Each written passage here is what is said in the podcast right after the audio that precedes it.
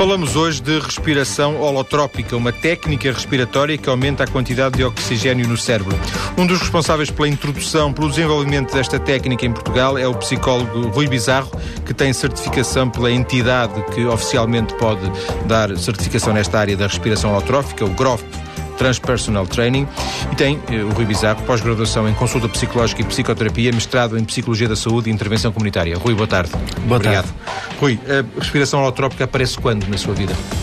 A respiração holotrópica aparece já há alguns anos na minha vida, aproximadamente uns 13, 14 anos, quando tive a, a oportunidade de conhecer Stanislav Grof, que é um, um psiquiatra checo, que, que, veio a Portugal a convite de, de, de, um congresso de psicologia transpessoal organizado em Lisboa, em que haveriam vários workshops antes e depois do, do congresso. E um deles era um, um workshop ligado à respiração holotrópica, que eu já conhecia uh, através, de, através de livros, através de pesquisa feita da, da minha parte, e tive a oportunidade de vivenciar a respiração holotrópica nessa altura do, congresso. Eh, estava numa altura em que eh, frequentava o ensino, eh, a universidade, estava a formar-se como psicólogo nessa altura? Sim, nessa altura já estava uh, na universidade, estava, estava-me a formar na área da psicologia, uh, portanto na área da, da, da, da, psicologia tradicional. Ainda não sabia muito bem qual, qual seria a especialização que, que queria fazer, mas desde antes de, até de, de, de, fazer este meu primeiro workshop de respiração holotrópica, uh, sempre tive alguma ideia na área do transpessoal. Ainda de alguma forma não saberia o que seria completamente o transpessoal, mas haveria alguma vontade de, de caminhar por essa, por essa área, seria isso? Exatamente. Uh, pelo menos num plano teórico, num contexto teórico, havia pelo menos uma, uma motivação grande na área se bem que a prática era mínima nessa altura. Sendo que para, para ir ao workshop do, do Groff, do Stanislav Groff, o Rui teria que saber quem ele era e, portanto, ele podia ter cá vindo e o Rui não, não estar uh, motivado, não é? E, portanto, não, não, não haver um conhecimento. Havia já aí uma, alguma informação que tinha, que tinha reunido suficiente para se deslocar ao Congresso, não é? Sim, Uh, eu sou do Porto e de facto estava informado que havia um congresso em Lisboa na altura eu uh, ia a vários congressos realizados, uh, portanto, ligados à área da psicologia transpessoal, ligados à área da psicologia da consciência e, de, de, e das fronteiras da ciência, de ciências de ponta. porque sempre foi uma área de bastante interesse e foi a oportunidade Sim. que tive de o conhecer o curso que tirou, o curso de psicologia, como, como, como há um bocado disse, da psicologia, digamos, convencional, tradicional, não o preencheu, uh, ou preencheu, mas depois sentiu que era preciso fazer mais qualquer coisa? Eu senti desde sempre que, que a área da psicologia convencional é uma área extremamente importante para os psicólogos em geral, uh, que não podemos negligenciá-la. Uh, todas as correntes da psicologia, de facto, são importantes e que nos enriquecem muitíssimo enquanto psicólogos. Eh, é importante nós termos a noção das, das, das diversas correntes de pensamento dentro da área da psicologia, mas uh, sentia que havia uma lacuna, de certa forma, de, na, minha, na minha prática enquanto psicoterapeuta e mesmo enquanto estudante de psicologia, sentia que havia falta uma lacuna dentro da, dessas áreas. Daí que a psicologia da consciência foi uma é, algo que preencheu um pouco dessa lacuna dentro da, do meu do meu percurso enquanto estudante e depois como psicoterapeuta. Um dos convidados recentes uh, do programa que, que, que também uh, trabalha nesta área disse aqui, portanto, há, pouco, há poucas semanas ou há poucos dias, se calhar, que das quatro grandes escolas de, da psicologia, o transpessoal é aquele que está menos uh, vertido no, no, ensino, no ensino, no, por exemplo, numa, numa licenciatura. É inteiramente verdade. Um, de facto, a quarta força, como nós chamamos, que é a psicologia da consciência ou psicologia transpessoal, é uma área que está muitíssimo pouco desenvolvida aqui em Portugal, pelo menos está muito pouco desenvolvida. Existem alguns professores que têm alguma noção do que, do que é, de facto, esta, esta corrente de pensamento, esta quarta força, mas uh, confesso que a maioria não tem noção do que é que é. Ou seja, termina-se termina um curso de psicologia e se não houver em paralelo ah, alguma vontade de fazer um caminho próprio, eh, termina-se o curso eh, um, um, pouco fechado, um, um pouco emparedado, é isso? De certa forma, sim. Face entanto, às, tais uh, quatro, quatro escolas, né? quatro correntes.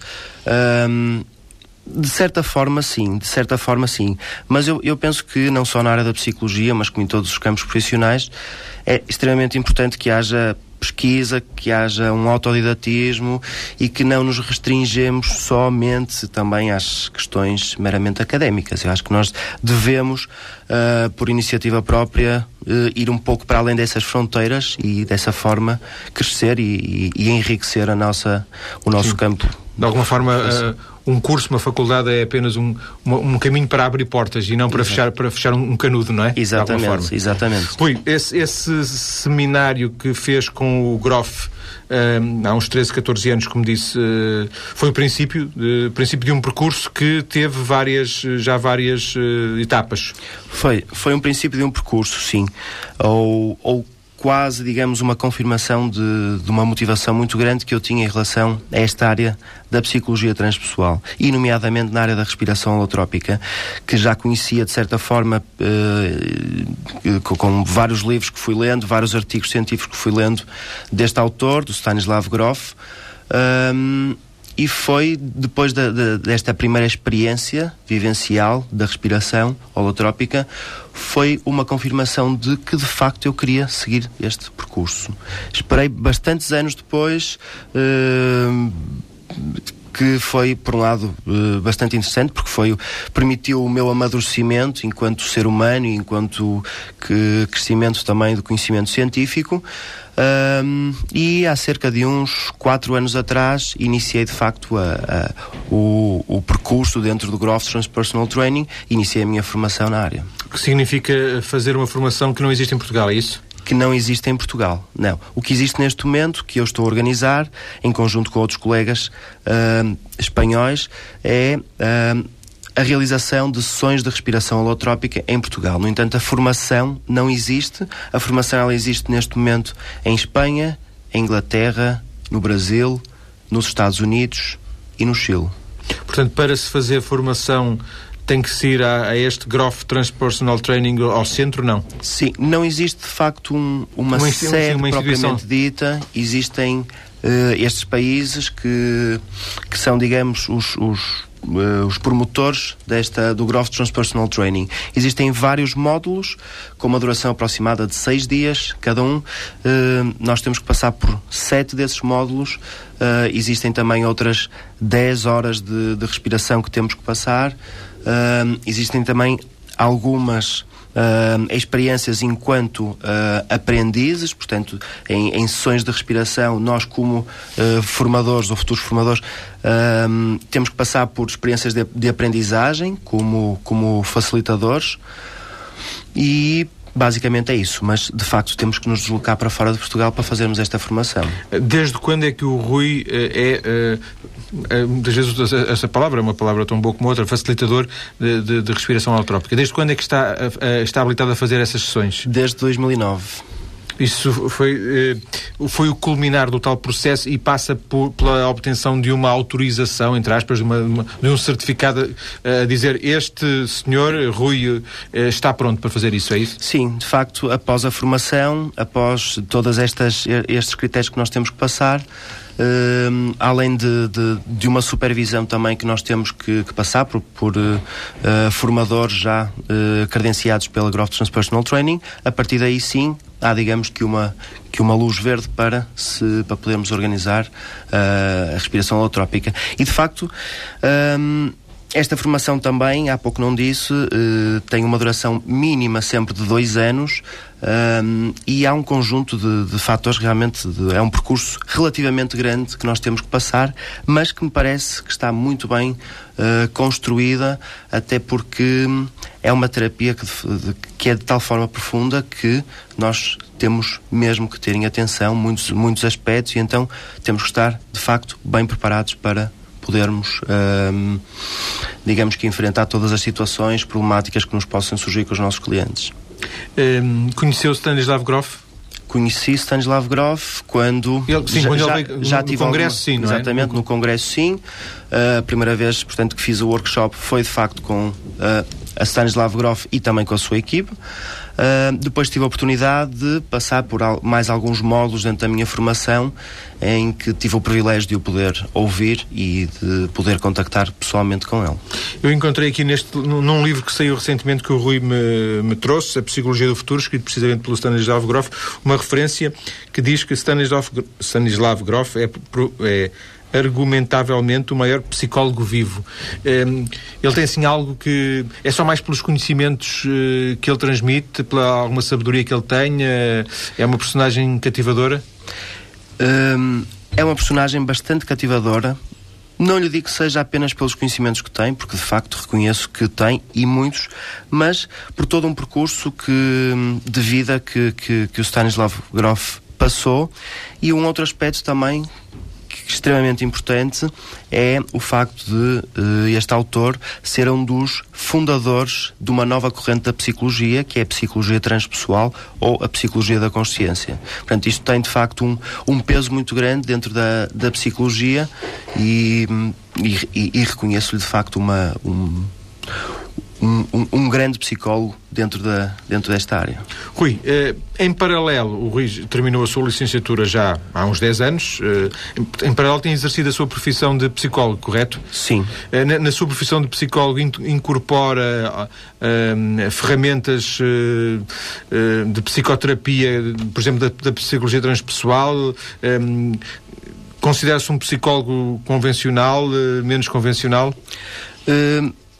Bom, eu dentro da minha área da psicoterapia, dentro da, da minha, do meu percurso da psicologia, um, inicialmente, quando terminei o meu, quando terminei a minha formação, comecei como como como psicoterapeuta, mais convencional, digamos assim.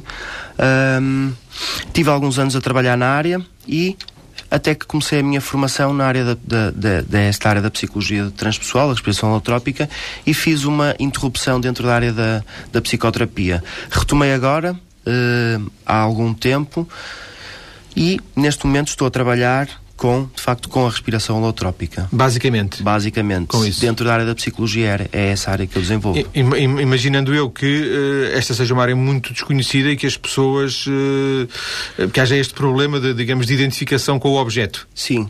De facto, muitas vezes estou em conversa com colegas meus da área da psicologia e, e abordo esta nova corrente e e muitas pessoas não sabem, muitos psicólogos não desconhecem mesmo esta área porque é uma área que não está de todo desenvolvida em Portugal. Portanto, cabe-me a mim, enquanto também promotor aqui em Portugal da, da respiração holotrópica, uh, é explicar e, fazer e dar um a conhecer, sim. fazer a ponte do, do que é isto da, da respiração holotrópica e da psicologia da consciência. O, o, que significa que se acaba, ainda voltando à, tal questão dos estudos, acaba-se uma licenciatura sem, sem ouvir falar disto, da respiração holotrópica, por é exemplo. Verdade. Disto e de outras coisas, porventura, não é?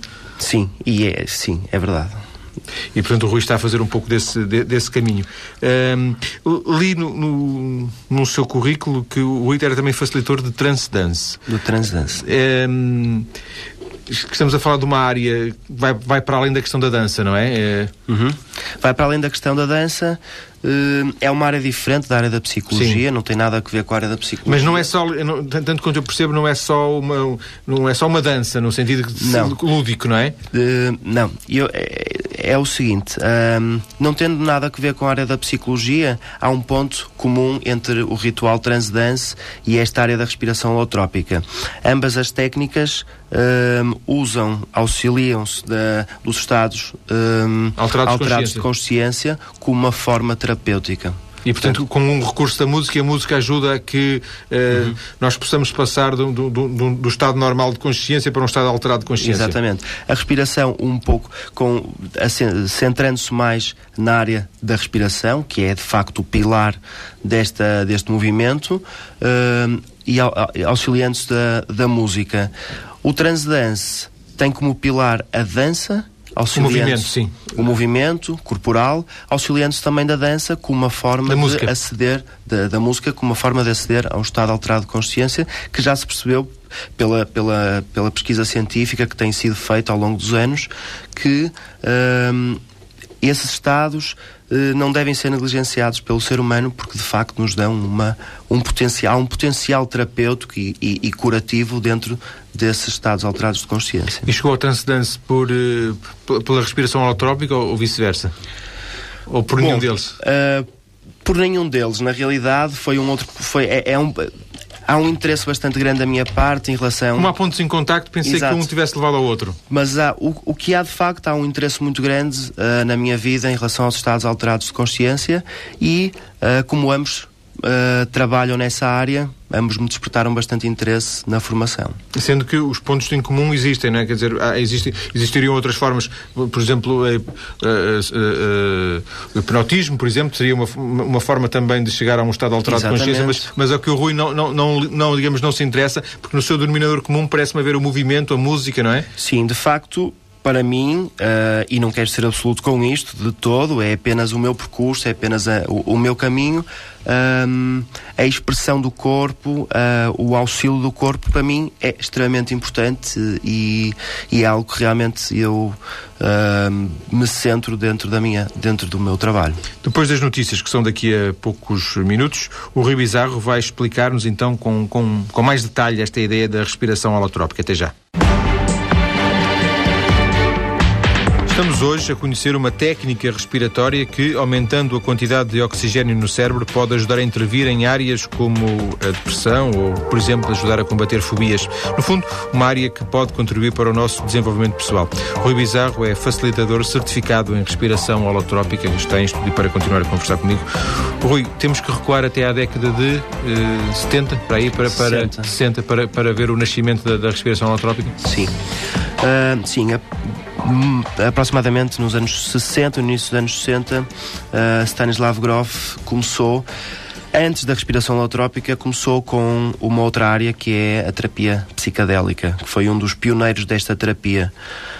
Um, esteve aproximadamente 20, 20, anos a trabalhar com esta área. Um, Stanislav Grof começou então por, um, portanto, uh, dar aos seus pacientes LSD, assim como outros digamos que cientistas ligados a, a, também a esta terapia psicadélica e foi percebendo que os pacientes uh, entravam num estado alterado de consciência e que era altamente terapêutico para, para os pacientes. Daí que teve, portanto, no, na República Checa, uh, onde nasceu, teve alguns anos a trabalhar, entretanto moveu-se para os Estados Unidos, onde teve também até aos anos 80 a trabalhar nesta área da terapia psicadélica. A partir desta data, dos anos 80, um, o LSD foi proibido, como se sabe, e a partir daí Stanislav Grof, uh, em conjunto com a sua mulher, Cristina Grof, desenvolveu esta, esta técnica da respiração holotrópica, que é baseada uh, em várias áreas.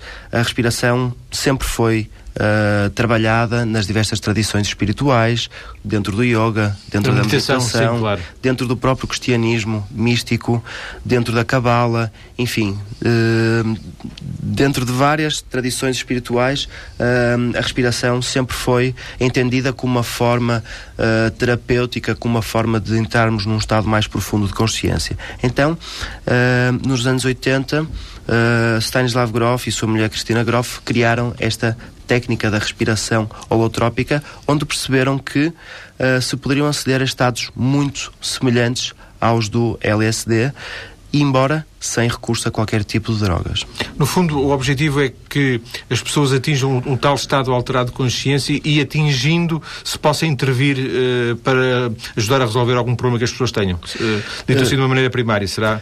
Uh, eu diria que a, respiração holotrópica é uma técnica completamente não interventiva. Uh, não diretiva, não estruturada. No fundo, e é uma técnica que eu posso dizer que é completamente minimalista, muitíssimo simples. Uh, consiste apenas em acelerar um pouco mais a respiração do que nós fazemos habitualmente. Uh, claro, com o, com o auxílio da, de música evocativa, culturalmente não conhecida, que é de facto muito importante também. Uh, há um estado de relaxamento que é induzido no início, antes da própria respiração, e depois Uh, o paciente começa a respirar de uma forma mais acelerada do que o habitual e a partir daí, uh, digamos que ativa aquilo que, que este autor chamou de curador interno, que é um princípio ativo, é um princípio uh, curador que nós temos. É como nós tivéssemos um médico dentro de nós, é isso? É, dentro de. Vamos, vamos, vamos ver. Uh, em termos físicos, em termos do nosso corpo físico, uh, há algo muito semelhante. O poder de cicatrização é um poder que nós temos nato, é um poder automático. Portanto, nós quando temos uma, um, um, problema qualquer de pele, mesmo que não, que não recorremos a nenhum tipo de, de, de medicamento, de nenhum tipo de, de, pomada antibiótico, a cicatrização ocorre de uma forma Sim. natural. O mesmo se passa Mas, dentro, da, de, dentro da nossa quando nós, quando nós nos magoávamos, não era que deixávamos, deixávamos ficar as feridas ao ar, que o ar curava, não era? Exato. É o mesmo princípio, de facto, que, que, que existe na psique, que o Groff chamou de curador interno e que a respiração uh, o que permite é ativar esse princípio de forma a que ele funcione depois como um radar e que nos mostre aquilo que nós, uh, enquanto pacientes, enquanto respiradores, uh, no, deveremos enfrentar uh, durante a sessão de respiração. Portanto, portanto a, a, respiração em si própria não trata nenhum problema, o que ela informa-nos informa é sobre o problema, é isso? E, sim, o, o facilitador, de facto, não direciona a, a, a, respiração e a experiência propriamente dita, mas a respiração, propriamente uh, o, o, o, curador interno, é que de facto nos vai mostrar o que nós temos que enfrentar. E como é uma terapia vivencial, nós vamos experimentar, por exemplo, alguns traumas que estão reprimidos e que estão muito bem guardadinhos na, nas nossas gavetas do nosso armário, com a respiração, eles vêm à tona. Sim. Oh, Rui, vamos fazer aqui um exercício. Nós não, não, não, podíamos ter, até podíamos ter combinado isto no intervalo, mas não combinámos rigorosamente nada. Vamos fazer aqui uma coisa especulativa que é, uh, vamos imaginar que eu entro no, no, no seu consultório, uh, embora não seja paciente, é cliente, a, a expressão que, que, é mais usada, não é? Cliente. Cliente, sim. sim. Já foi aqui explicado mais do que uma vez uh, por colegas seus. eu entro no seu consultório, no espaço onde o Rui realiza esta, estas intervenções, digo, digo-lhe qualquer coisa que alguém me disse disse que o Rui fazia umas intervenções interessantes e tal, e disponibilizo-me nas suas mãos. Uhum. Uh, primeiro que tudo, as intervenções de respiração alotrópica são individuais ou coletivas? Uh, sim, eu devo dizer, é um aspecto muito importante também. A respiração alotrópica ela pode ser usada individualmente. No entanto, ela é normalmente utilizada em, em, em, em, sessões de grupo. Porquê? Porque as sessões de grupo um, acabam por por terem mais, mais força enquanto uh, uma terapia geradora de, de, de, de, de autotransformação. Uh, daí que a respiração holotrópica ela é mais usada em termos de, de, respirações de grupo, sessões de grupo. No entanto, elas também podem ser aplicadas com, como em sessões individuais. Então o, o Rui provavelmente iria aconselhar-me a voltar no outro dia quando houvesse uma, uma marcação de um grupo, seria isso? Não, propriamente. Uh, eu poderia-lhe poderia e deveria-lhe explicar que de facto em grupo um, a respiração holotrópica uh, funciona bastante bem, no entanto, uh, algumas situações também podem ser usadas como sessões individuais. Um... Então íamos uh, uh, iniciar uma sessão e ia haver uma música, não é? Porque isso já percebemos da primeira parte. Sim. Iríamos primeiro ter que explicar uh, os efeitos da, da, respiração holotrópica, para que é que serve a respiração holotrópica. existe um outro aspecto também muito importante que são as, as contraindicações da, da respiração, que de facto existem algumas contraindicações, uma vez que é uma terapia bastante profunda e que nos vai mexer mesmo em termos orgânicos. Por exemplo, que, que tipo de contraindicações? Por exemplo, em termos de, de problemas cardiovasculares, pessoas que tenham problemas a este nível, uh, de facto têm que, que, ter alguma atenção. Arritmias e essas coisas. Arritmias, sim, taquicardias, pressão sanguínea alta. Uh, há, que, há que primeiro, uh, portanto, perceber até que ponto é que, é que a intensidade destes, problemas de facto são grandes ou não. o glaucoma também, porque hum, a hiperventilação, a oxigenação, pode interferir na pressão, na, na pressão intraocular. Um, mulheres grávidas também um, é uma contraindicação pelo facto por si só da experiência física e da experiência emocional que, que os participantes um, experienciam no, no decorrer das sessões problemas psiquiátricos, ou então pelo menos um historial de problemas psiquiátricos, um, epilepsia, cirurgias recentes, Sim. também por uma questão física, meramente, e doenças infecciosas. Um, pela, pelo facto de, principalmente no final da respiração holotrópica, haver um trabalho corporal também focalizado. Então, eh, excluindo estas situações que, apesar de serem Algumas não são, não são uh, muito excluidoras, quer dizer, uh, uma, uma, uma, pequena parte das pessoas teriam esses problemas, a esmagadora maioria não teria, felizmente. Um, ehm, faríamos uma sessão de, de respiração holotrópica. Uhum. Um, ehm, isso pressuporia que. Uh, isso pressuporia então que um, ehm, o paciente em primeiro lugar, tomasse noção de quais são todos os efeitos, de, os, os efeitos possíveis da respiração. Depois, uh, o paciente deitava-se uh, num um espaço confortável, num colchão. O tal momento de relaxamento prévio, o é tal isso? momento de relaxamento, poderá usar uh, umas vendas ou não, que lhe facilitaria o acesso ao seu mundo interior. Uh, há, o, há um, digamos que um set de música que é utilizado, uh, que tem aproximadamente uma duração de 3 horas, que é a duração também de uma sessão de respiração. Um, Essa música é uma música tribal, não? São músicas que nós chamamos de músicas evocativas, são músicas culturalmente distantes da nossa realidade, são músicas um, que, que, que, inicialmente são músicas muito mais tribais, muito mais uh, uh, africanas, com, com, com baixos grandes, com uh, drums fortes. Sim. Uh, uma batida. Uma batida forte, portanto, numa primeira hora. Numa segunda hora, são músicas uh, bastante mais evocativas, um pouco mais tranquilas, mas com sons, uh, por vezes, um pouco, digamos que que nos remetem a um estado mais angelical, divino, com, com vozes interessantes. Depois, na terceira hora, uh, portanto, uh, as músicas começam cada vez a ficarem mais tranquilas, uh, até entrarmos num estado cada vez mais relaxado. E no final da, da, da respiração, há pessoas, há pacientes que precisam de que não se conseguem levantar logo, então tem que ficar algum tempo repousados e aí sim o trabalho do facilitador muitas vezes acontece e há uma intervenção aí eh, maior da parte do facilitador eh, pelo facto de haver um trabalho eh, corporal. Trabalho corporal este que existe pelo facto de nós, dos pacientes também, criarem alguns bloqueios energéticos dentro do, do, do, do seu corpo. Há, há, bloqueios que de facto existem, então tem que haver um desbloqueio. Deixa-me voltar então à questão do trabalho corporal, mas voltar ao princípio. Eu ainda estava, eu ainda estava deitado e, entretanto, surgiu a música. Eu não vou, não vou continuar deitado uh, durante as três horas. Sim. Sim, sim. sim. sim. Portanto, não há movimento, é isso? O, o, paciente está deitado durante as três horas, no entanto, uh, todo o tipo de movimento que possa surgir uh, e, e, que, e, que, e, que, ocorra, ele deve ser realmente uh, deve ser explorado pelo paciente de uma forma perfeitamente natural.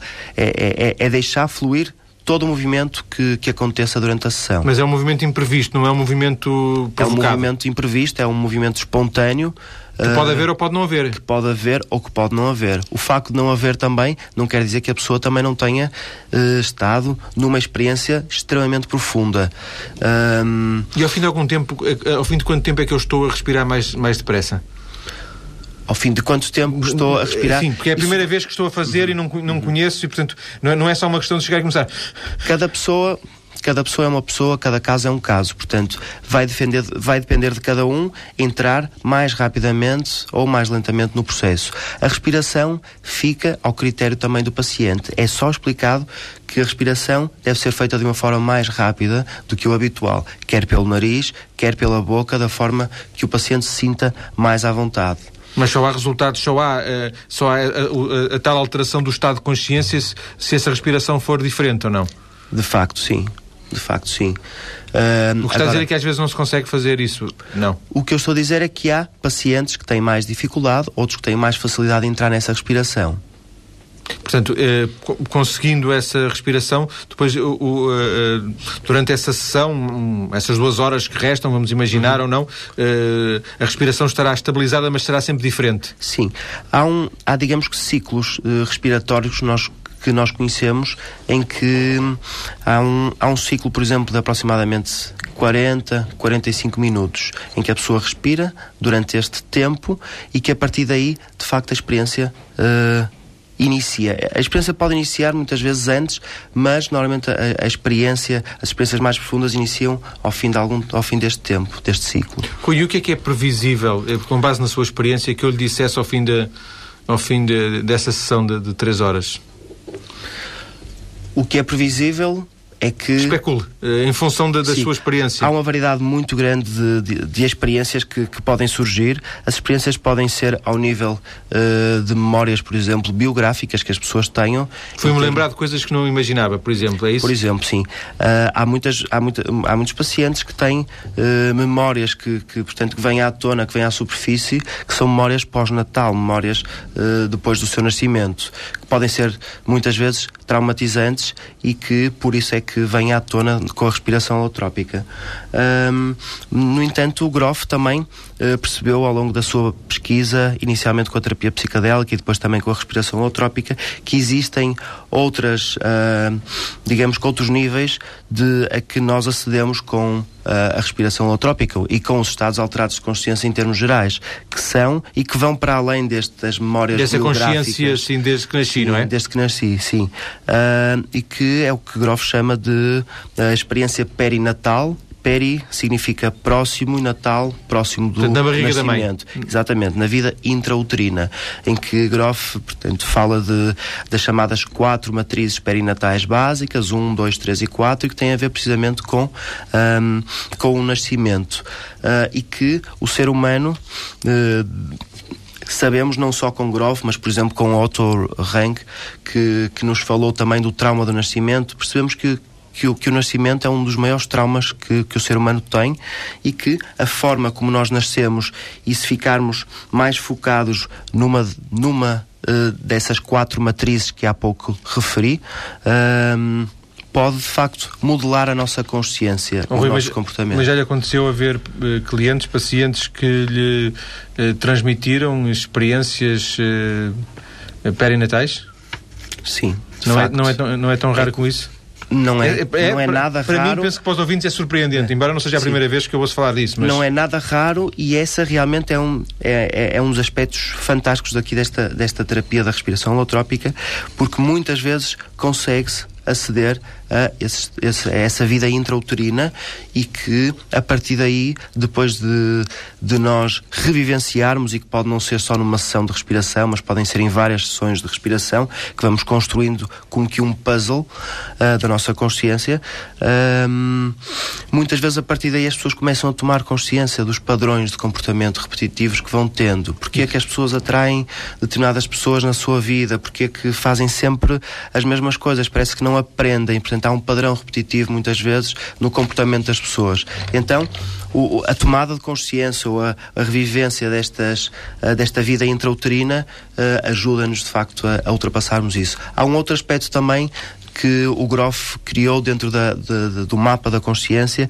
que é as experiências ditas transpessoais, que são experiências que estão para além do, digamos que do nosso corpo físico, do nosso ego, da nossa personalidade.